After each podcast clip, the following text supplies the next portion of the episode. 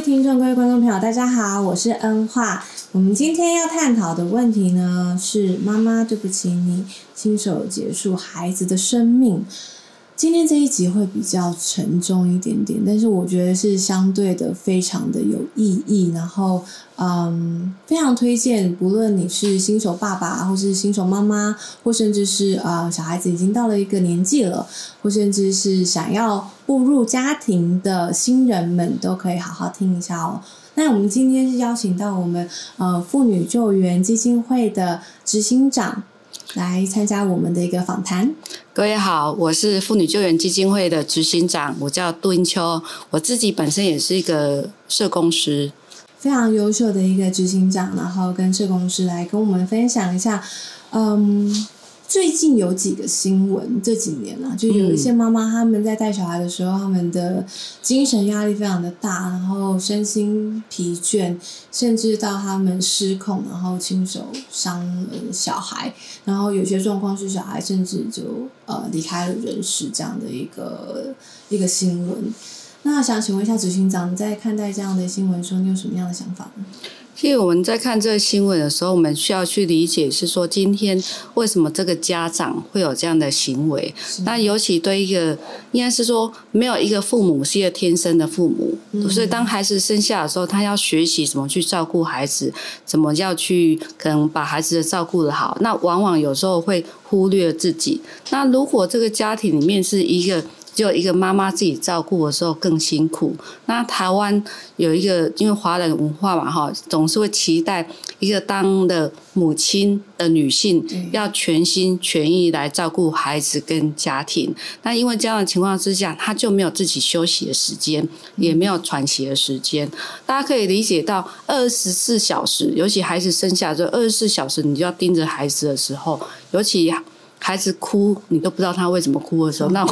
这 就是很很茫然、很焦虑，像瞎子摸象这样子。对，然后到处去找原因，那这种的时间其实可能要维持到一两年。的时间，因为孩子真的是还蛮小，那孩子很小的情况，有可能很多一些状况产生。所以如果没有人去分摊这样的压力，哈，应该不是分摊，就是理所当然要加加进来的，哈，这个可能是孩子的家人要一起加进来的。那这样子就不会主要通是由妈妈承担，这样子照顾起来的品质跟孩子照顾起来其实才会比较好。是因为我们这个新闻背景哦，是一位呃日籍日本的妈妈，然后她的丈夫呢在请完育婴假之后就回到了职场，嗯，然后在回到职场之后呢，其实啦，她先生据报道就是在育婴假的那一段时间，其实也没有真的特别的去照顾小孩，对，都是由妈妈就是产后之后，而且而且日本人生小孩没有。还没有坐月子哦，哦，真的，对，日本生小孩还没有坐月子哦，所以可见他那个妈妈应该是生完小孩没多久之后，然后就开始担起照顾三胞胎、三胞胎的一个责任，对，然后嗯，父亲有时候会协助照顾小孩，可是那一些照顾很多都是一些比较简单的，可能就是呃喂奶啊，就这样子，嗯，对，但大部分都还是由妈妈来去处理，嗯，我觉得。我我看到这新闻之后，我真的很难想象三胞胎耶，一次要照顾三胞胎，这真的是很困难的一件事。对，基本上你照顾一个就很辛苦了哈，一个人然后如果照顾两个之后，三个根根本没有时间去做别的事情，因为除非是说他们也可以乖乖的睡觉，而且是同时睡觉，才要比较有可能去做一些别的事情。那通常做的事情也是家务，好，譬如很爱。当他睡觉的时候，有可能是要洗奶瓶啊，就要洗衣服啊之类，或打扫家里，所以根本给自己休息的时间是几乎是没有的。对，所以我是觉得是当家有孩子的时候，应该家里的成员都要加入来照顾孩子，而不是协助来照顾孩子。这个就是用词会不太一样，因为这是。大家的孩子，还不是妈妈，只有妈妈的孩子才需要照顾这个孩子。嗯嗯嗯，我觉得，嗯，或许在这个社会大众，大家有一些既定的思维。当然，我相信随着就是时代的变迁，有越来越好转的一个迹象。但是，以一个比较传统的一个想法当中，都还是会把妈妈跟小孩连接在一起。对对，但是其实爸爸在孩童的生长的一个过程当中，是占到非常非常重要的一个位置。不论是给予安全安全感也好，或是给孩子他们在自我认识或自我的认定上面的一个呃启蒙，我觉得都是非常重要的一件事情。所以就像如同就执行长刚刚所讲到的，就是其实并不是协助照顾小孩哦，而是说大家要一起来照顾这个孩子。就像做家事也是嘛，不是对说协助做家事，而是说大家一起来做家事。嗯，对，但但是在呃目前就是我们的华人社会，或甚至是亚洲社会，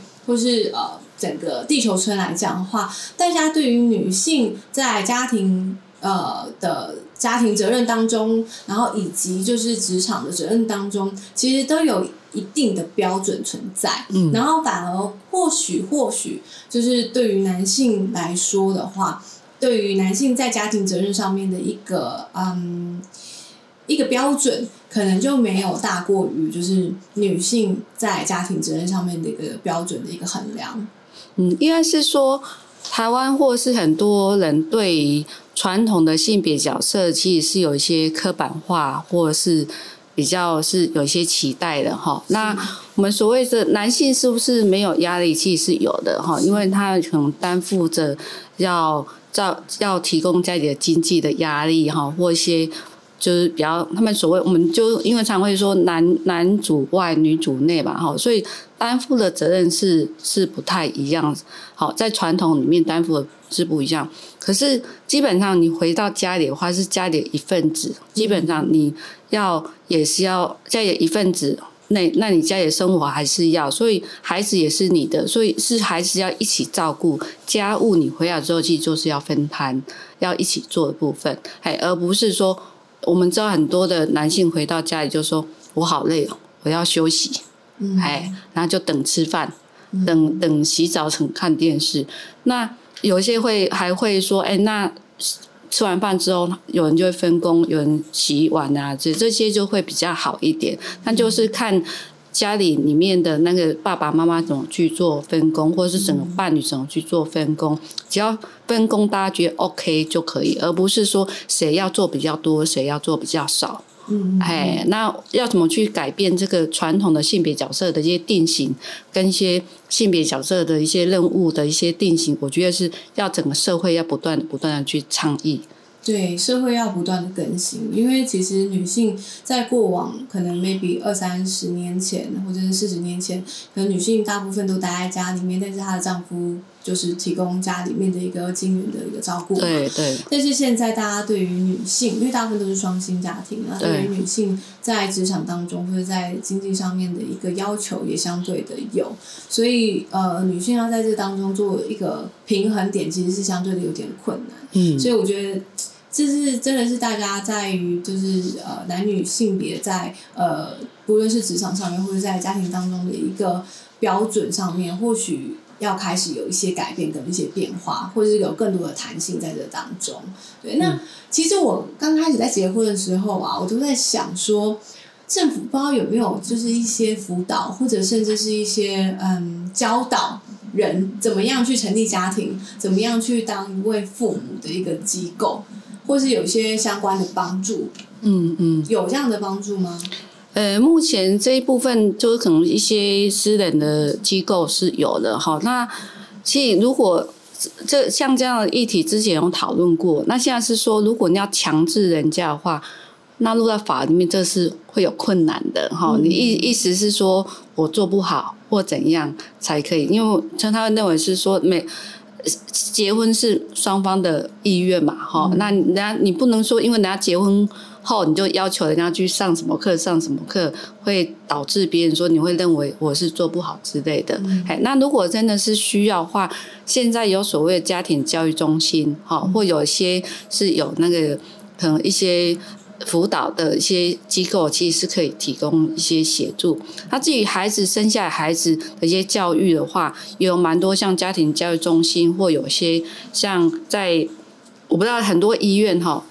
像我那时候生产完的时候，那个护士会教我怎么去喂母奶，怎么去照顾孩子。哈，那他那时候指导我，其实印象还蛮深刻，是还蛮好。那现在很鼓励一些妇产科的医院，在生产完之后，他可以教一些妇女她怎么去育婴，那怎么去保护自己跟孩子的部分。我觉得这一部分是如果可以更发展的更好，是会比较好的。对，因为我曾经天方夜谭的想过说，哎，是不是在呃男女或者是呃我们要结婚之前，就是是不是应该要有一个嗯婚前辅导，婚前辅导的时间，然后你可能要婚前辅导的介绍书，你才有办法去做登记这件事情，这是我自己的一个想象。那我觉得这个。或许也是不错啦，就是提供给各位议员做一个参考。对，然后或者是说在生产的这个过程当中，像嗯，我们有一些妈妈教室嘛，对吧？就是我们在怀孕的时候，可能会跟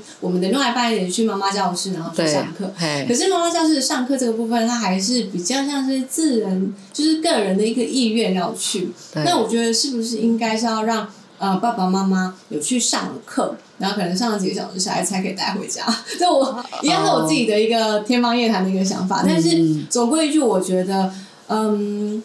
婚姻或者是家庭，或者是像我们一开始讲到的，就没有一个人生下来就知道怎么样当父母这件事情。我们的教科书，我们的。呃，大学甚至高中小学，我们都没有教怎么样成为一个妻子，怎么样成为一个丈夫，怎么样成为一个父母。那是不是在我们的政府当中，或者是嗯，在一些呃政府的机构当中，我们也可以有这样的一个方式的有一个课程来去教育我们的新人们。去执行这人生当中非常重要的职位，嗯，对，这也是一个值得探讨的一个地方。现在有一个叫家庭教育法，是，哎，那各县市都有家庭教育的中心，对，那未来他们会有办很多的课程，像你刚刚讲那些课程都有，哈，那譬如说现在他们普遍会办一个课程，就是离婚后。的一些可能一些相关的一些课程，还有那个子女照顾啊，或者一些沟通冲突的课程，这些是都有，还有亲子教育的课程是都有的，还相通规定在家庭教育法里面，哎，各县市都有。如果大家有兴趣，可以去问一下你在的县市。有没有这样？有搞不好就在你家隔壁而已，哦，都可以去使用。那这种几乎费用都没什么费用，是可以使用。那我们为什么会强调是自愿？哈，因为如果是自愿的话，他比较会有他自己会意愿会比较愿意做。啊，如果你用强迫的话，有时候你他来上课，可是心不在这里，他也不愿意做，可能有时候不见得。有人会认为是用处罚。嗯，哎，会用惩罚，好，那有些人就觉得，哎，对我很有帮助，那我来听是很好的，所以很很难去强制一用法律来强制你一定要来，哎，所以你要政府要强制人民去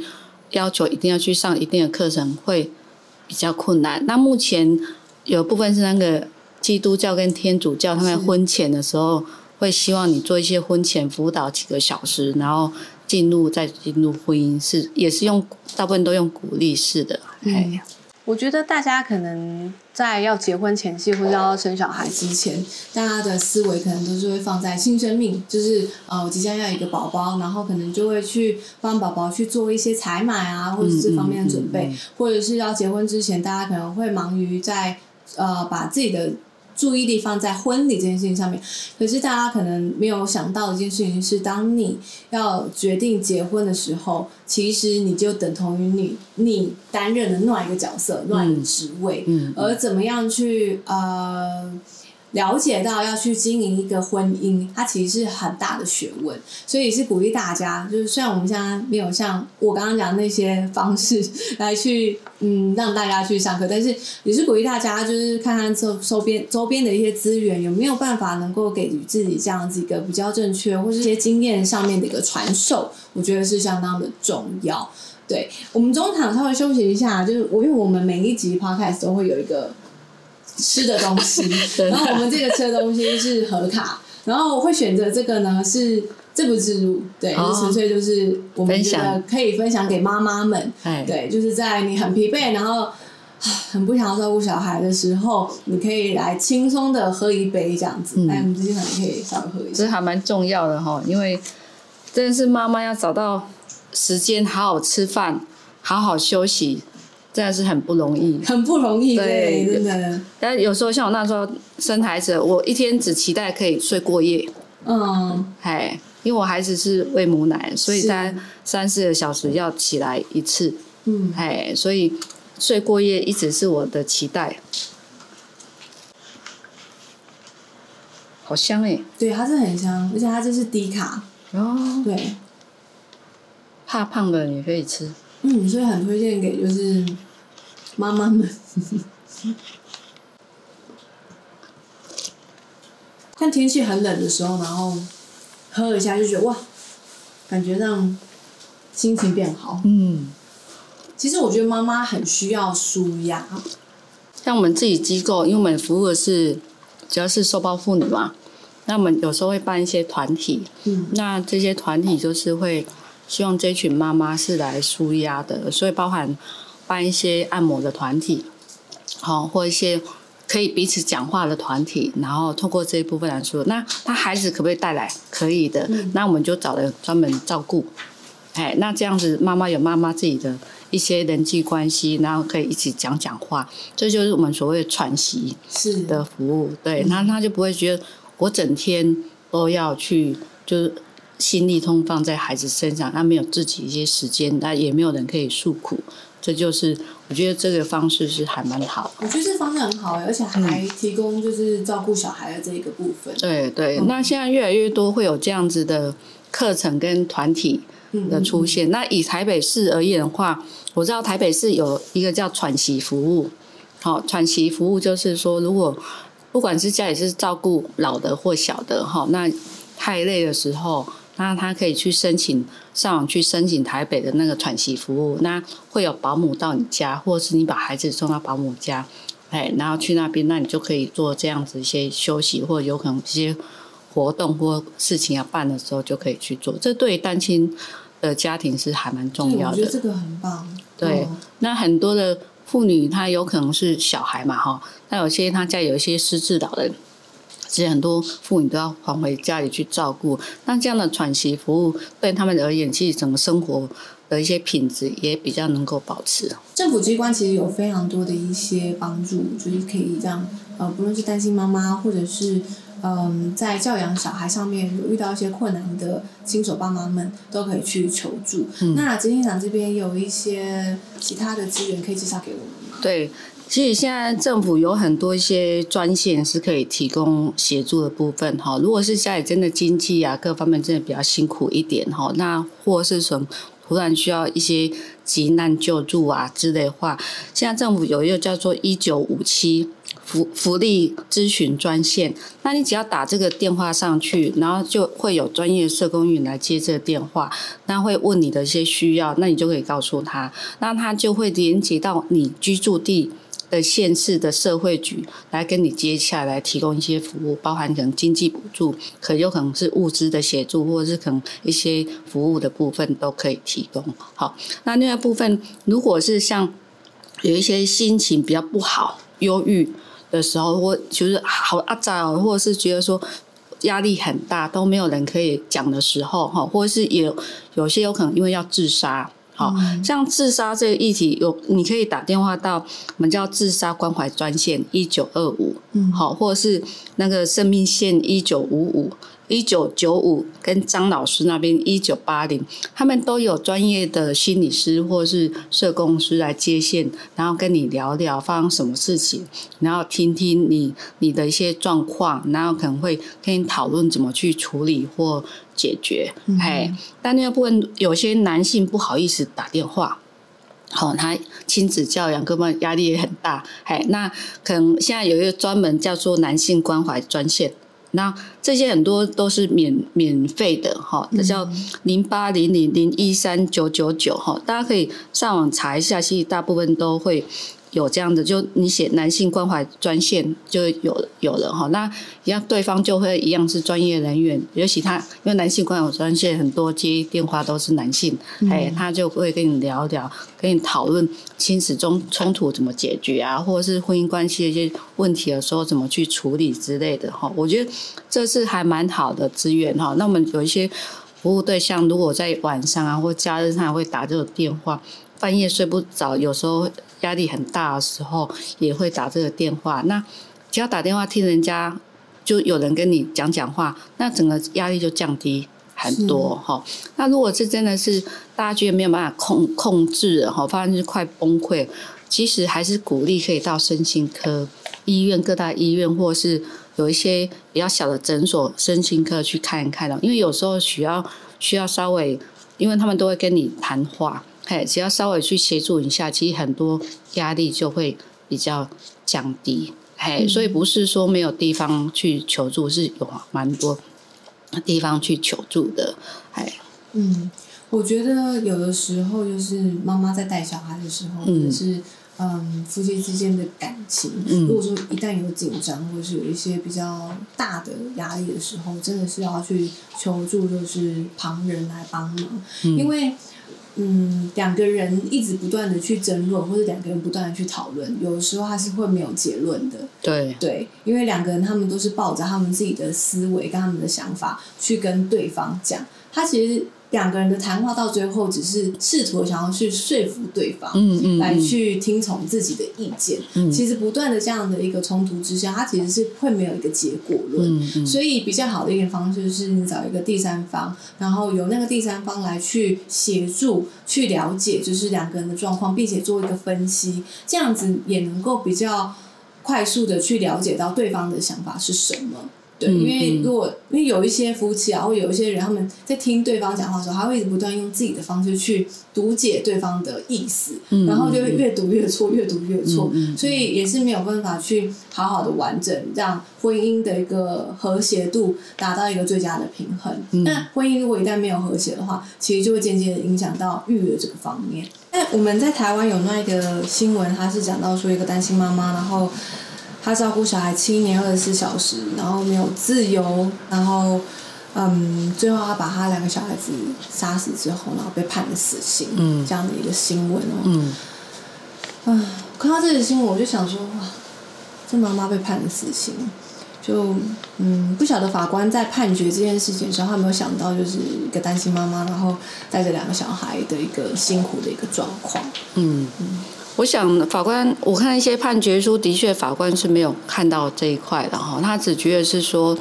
一个孩子一个信任的家家人，就是妈妈这一部分哈。然后你是负责他照顾他的人，然后你还，然后还那么冷血，可能没有照顾好，还就是给他就把他杀死这样子。好，那。对一个法官而言，他可能是会觉得是这样子的哈。那我记得在里面，这个妇女其实是有忧郁症的哈，或有可能是有一些身心的状况的。那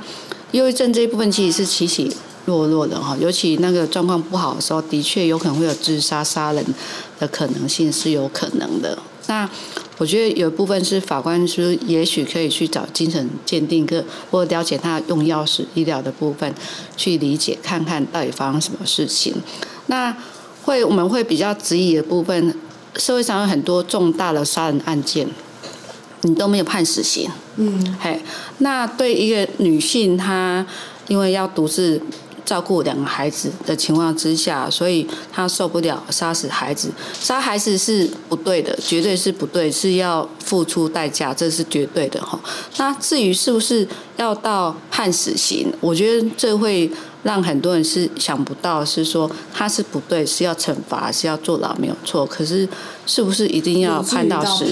对对，所以他的等于法官一些判刑的理由让。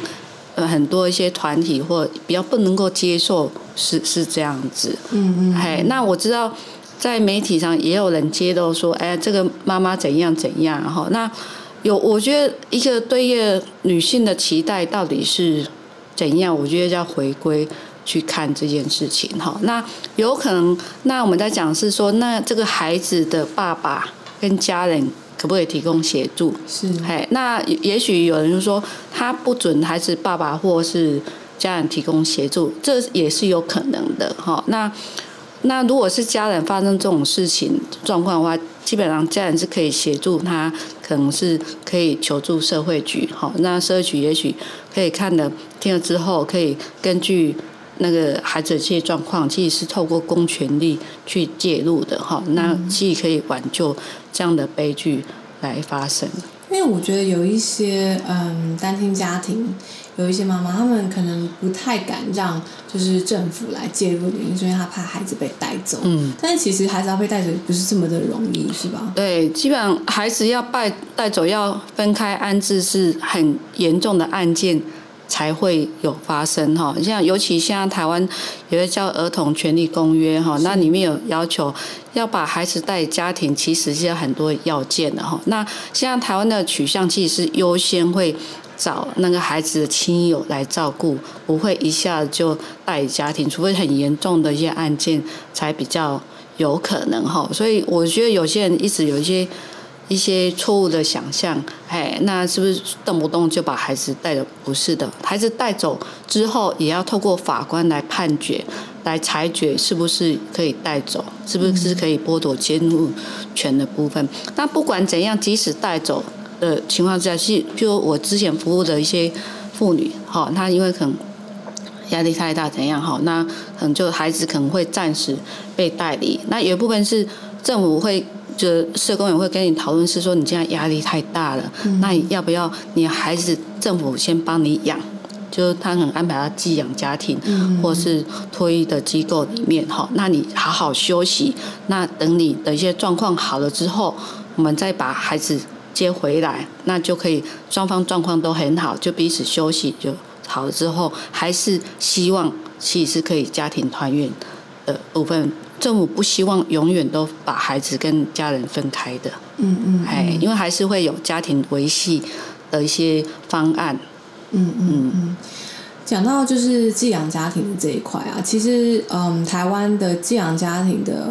嗯家庭数量其实是真的不多，对对。然后台湾的就是托育的中心，就是小孩子的领就是。当他们在一个有问题的家庭的当中，然后政府的社工进去里面，然后需要把小孩子接出来安置的地方，其实也不多，所以其实也是蛮发生了一些，就是小孩子被受虐的状况已经通报了，但是却没有办法及时的被安置，然后以至于发生了不幸的事件，比如说小孩子最终还是在暴力家庭当中去世了，这样的许许多多这样的新闻。嗯。这个是需要避免的。对，这真的是，我觉得或许在华人社会当中，就是对于寄养家庭这一块，并没有办法很能够接受。嗯，就是有一些人，他们虽然有能力可以照顾孩子，照顾新的孩子，就是别人家的孩子，然后也有那样的时间，可是他们却，嗯，可能有一些既定的思维在，可能怕。就是那个小孩子的原生家庭来找麻烦啊，或者是等等这些。嗯，那个是还好，因为寄养家庭就是会比较保护寄养家庭这一块。现在是说，因为所有寄养家庭其实是要有条件的哈，而且要上过课，而且社工其实是要做一些关怀跟监督的部分，然后确保他是不是能够好好照照顾孩子。好，这是很重要一点，所以大家可以看每年不管是家福还是市展都在征求寄养家庭。那如果你我是觉得是说，如果听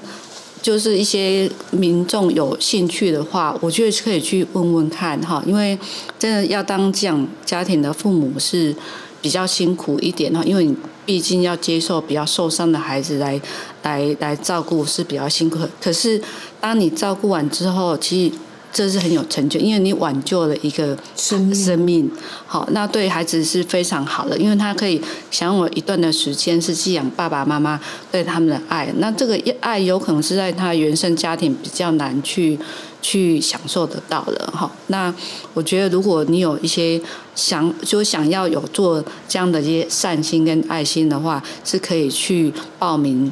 就是寄养家庭，哎，那如果接受寄养的话，政府其实会有寄养费用，是可以提供，可是你不可以因为寄养费用来做个这个来赚钱，本末倒置。对，因为我自己对于这一块是很有感触的，因为像我我妈妈她在我十二岁的时候就过世了，哦，然后我爸爸他又在中国那边做生意。然后他也没办法抽身出来照顾我，嗯嗯，所以那个时候我是被送到美国去，然后交由我的姑姑跟我姑丈领养我。哦，但在那之前我是不认识他们的，因为他们，呃，在更早一点，他们是住在阿根廷，然后在阿移民到阿根廷去，然后过了一段时间之后才移民到美国。嗯嗯，对。然后他们的孩子那时候也都大了，所以他们在在照顾我的时候。我就真的感受到，就是在他们家庭有爱这件事情。对对，因为那个时候我是没有妈妈嘛，然后爸爸又长期在呃国就是国外呃打拼，所以当我到那边的时候，我在那段时间我是真的可以很。很深刻感受到什么事？还虽然我姑姑她还是会对我很严厉，对，还是会管说，哎，几点要回家什么？然后又是青少年的事情。可是当我就是现在成年了，是甚至我现在当母亲，我回想到那一段的时候，我就觉得我姑姑很伟大，就她可以就是照顾一个不是她的孩子的孩子这么的呃。这么的包容，这么的全面，他可以教导我非常非常多的事情，甚至我在他身上可以很强烈感受到母爱这件事情，我会觉得这是一个很不可思议的事情。但是就非常的感谢那段时间，就是如果我当时没有被送到美国去，没有住在他们家的话，我也不知道我自己会变成什么样子。但是因为他们的关系，所以我觉得在我的人生当中，我还可以维持在正轨。没有走偏，没有什么的，我觉得真的就是多亏于他们。所以我觉得寄养家庭它的重要性就在这里，就是我相信送到寄养家庭的孩子，他们一定都很小，对，都比较小的。是，然后他们在他们的原生家庭当中受到的伤害肯定是很多的。嗯，但是如果说他们在他们原生家庭当中没有感受到的东西，但是却在寄养家庭当中感受到的时候，他其实寄养家庭的父母他们就。帮了这个孩子一把，真的是很大一把，然后甚至让这孩子他可以意识到原来爱的原型是什么。我觉得这对于人而言是相当重要的一件事情。真的是的，对。好，那想请教咨询长，如果说呃有兴趣想要成为寄养家庭的一份子的话，要透过哪些管道，然后可以报名或者参加上课呢？嗯，你可以上网去打一下那个家家福基金会。或是世界展望会，那最直接方式也可以问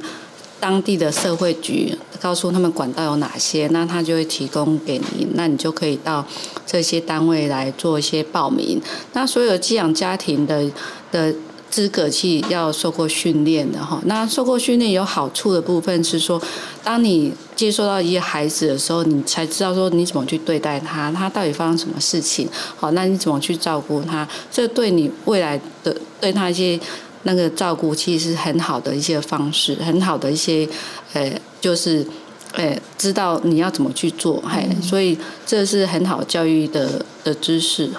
哎。所以也是鼓励大家，如果有兴趣想要成为嗯寄养家庭的一份子的话，可以上网去呃了解这相关的资讯。对。那刚刚有提到就是母职的这个部分。对。嗯，有一些嗯 couples，有一些夫妻他们在面临离婚的之后呢，他们一起。带着孩子，就是共同抚养孩子，但是却让孩子在当中非常的为难哦。嗯。然后甚至呃有一些比较忧郁的倾向，真是鼓励大家，就是就算离了婚，还是不要当仇人，或者不要让孩子夹在中间。对，真的哈，因为我们在十五面接触蛮多的那个。家长哈，或是他们会认为是说，哎，离婚的时候，或孩子会认为是说，我爸爸妈妈离婚之后，我是不是就没有爸爸或没有妈妈，甚至有可能是我是没有阿公阿妈的。基本上，其实离婚之后，他我们会跟孩子说，你一样是有爸爸跟妈妈，而且有更多人爱你，那只是你住在不一样的家庭而已。那会比较鼓励大家是说，离婚是。那个夫妻双方的事情，哈，那也是你跟你的配偶之间的一些沟通的一些结果，因为没有办法，所以没有办法一起生活嘛。那孩子是还是两个人的孩子，哈，不应该离婚的，你就是选择不要孩子或不理孩子，这对孩子是有很大的一些伤害。那会鼓励离婚之后，不管是爸爸妈妈或是娘家跟婆家，都可以一起来照顾孩子。所以我们在很多的单就是机会里面，我们会认为是母职是可以分享的。好，尤其像我实际上在协助一些妇女的时候，因为她一个人要带孩子很辛苦，那又要工作干嘛？我都会鼓励她，你是不是可以找娘家或婆家？很多婆家其实跟妇女关系是还蛮好，跟孩子关系是很好。那有些可能跟妇女关系不好，跟妈妈关系不好，可是跟孩子很好；有些可能跟爸爸不好，可是跟孩子很好。那你可以看到他们那么爱孩子的情况之下，我觉得是你可以鼓励这个孩子跟他的就是娘家或婆家的家长一起来来照顾哈。我我认为孩子有更多人的爱，其实他未来是会更好的哈。这种长大的阶段是需要很多人的爱跟陪伴，那让他不会感觉。好像我离婚，爸爸妈妈离婚，他想失去所有，这是很不好的一些状况。我觉得有时候父母不要把小孩子当做是自己的附属品，对对，不要就是太贸然的去为孩子决定说要跟什么样的亲戚来往，不跟什么样的亲戚来往。有的时候或许就是嗯，在离了婚之后呢，还是要让呃孩子跟另外一半。就是离了婚的另外一半有一个相处的时间，毕竟那就是他的爸爸或者是他的妈妈，除非有一些危险的状况啊。对，有一些暴力的话，可能就是要小心一点。是，哎，对。但是如果是没有任何的暴力啊，或者是没有任何的危险的状况的时候，其实让孩子和他的呃父母亲一样，能够继续保持着联系，或甚至能够从他们身上得到爱跟关爱这件事情，我觉得对一个人的人格是相当重要的。因为想想看，我们。曾经呃被我们原生家庭有有这样的那么多的影响，而当我们成为父母的时候，我们的孩子也会被我们这样的影响，所以能够将好的东西传承下去是一件非常美好的事情，而我们就是那个能够我们而我们就是决定能够将什么样的事情传承下去的一个决定者，所以在这方面有的时候真的是要好好的思考。然后多多为孩子来着想，真的。那其实也可以换一句话说，当孩子到另外一方去被照顾、被被可能被爱的时候，其实另外一方是可以好好休息的，那可以做很多一些喘息的部分。所以你如果用这个方面来想的话，会比较好。那那部分提醒各位。的部分，因为我们也常发现，当孩子到另外一方家里的时候，可能回来可能会被攻击。所以攻击就会觉得是说，哎，因为孩子回来就是说，妈妈、爸爸，我去那边怎样怎样，很开心，很开心。他有时候就会嫉妒嘛，你们那么开心，那你就直接去叫，你就不要回来。好，那有些大人觉得是说没有，他是开玩笑的，是说气话。好，或是到到那个阿公阿妈家的时候，就阿公阿妈就问啊，你那个母亲啊怎样这样？你那个父亲怎样怎样？其实有时候是用，就是有点感觉这种离间或挑拨的一些状况。那很多大人说没有，我不是故意的。好，可是还是要提醒各位，你也不是故意，可是孩子听起来是很很直接的哈，他会很有感受的哈。因为我们有时候会问那个爸爸妈妈说你为什么那么讲？他没有，那时候太生气了。可是孩子真的是当真了，因为他后来会觉得是说。哦，原来到爸爸家或到妈妈家是回来是不可以跟爸爸或妈妈分享在那边的好的部分，好，要不然会会被骂，或或可能有可能会被指责，或是被丢包，嘿，就是说，那你那那么好，那你就不要在家里好，那你就跟他好了，哈，所以这会造成孩子一些畏缩，或认为是说原来是不可以去讲对方的好话。哎，所以我觉得当家长哈，不管是父母或母，或是阿公阿妈，或是些可能叔叔啊、阿姨之类的话，我觉得要以孩子的一些利，因为你们在做什么，孩子都听得到，都看得到。你怎么讲，孩子都会吸收得到。那很多觉得是孩子很小，好像没有感觉。告诉各位，孩子是很有感觉的，只是他表现出来没有让你知道而已。可是他会记一辈子。嗯，我们有些孩子会说：“妈妈不要我，爸爸不要我。”为什么？因为就会告诉他：“那你如果怎样怎样，那你就去跟爸爸叫，我不要你了。嗯，好，我你就跟妈妈就好，我不要你了。好，就会变成这种情人被抛弃感。嗯，哎，所以真的是大人讲话真的是要小心哦。你的气话跟无心的话，其实都会影响孩子很大的哈。这是我们在食物上常常看到的状况，真的很心疼孩子啊。那你觉得孩子怎么认真当真？孩子就是这样，因为他就生活在里面，他也不知道怎么可以怎么妈妈是开玩笑还是不是开玩笑，爸爸是开玩笑也不是，他有时候分不清楚。嗯，哎，所以真的是要提醒各位，如果是说离婚之后，好要可以做合作式的父母，那如果你是人家的叔叔、伯伯或阿姨，或是那个舅妈，就是那个亲戚的话，你可以鼓励。好，当一个离婚的孩子或者一个孩子到你家的时候，你要怎么样方式来对待他？嗯，好，譬如说有可能回到阿阿外婆家里，好，那如果你看到那爱外婆是你的妈妈，那你外婆可能对孩子就开始会会开始念他可能离婚的那一半的一些坏话。好，那你就可以阻止这个外婆说你不要这样子讲，孩子会当真的。好，我觉得就是要鸡婆一点去阻阻止这样的事情。好，那这样孩子才会快乐，孩子一些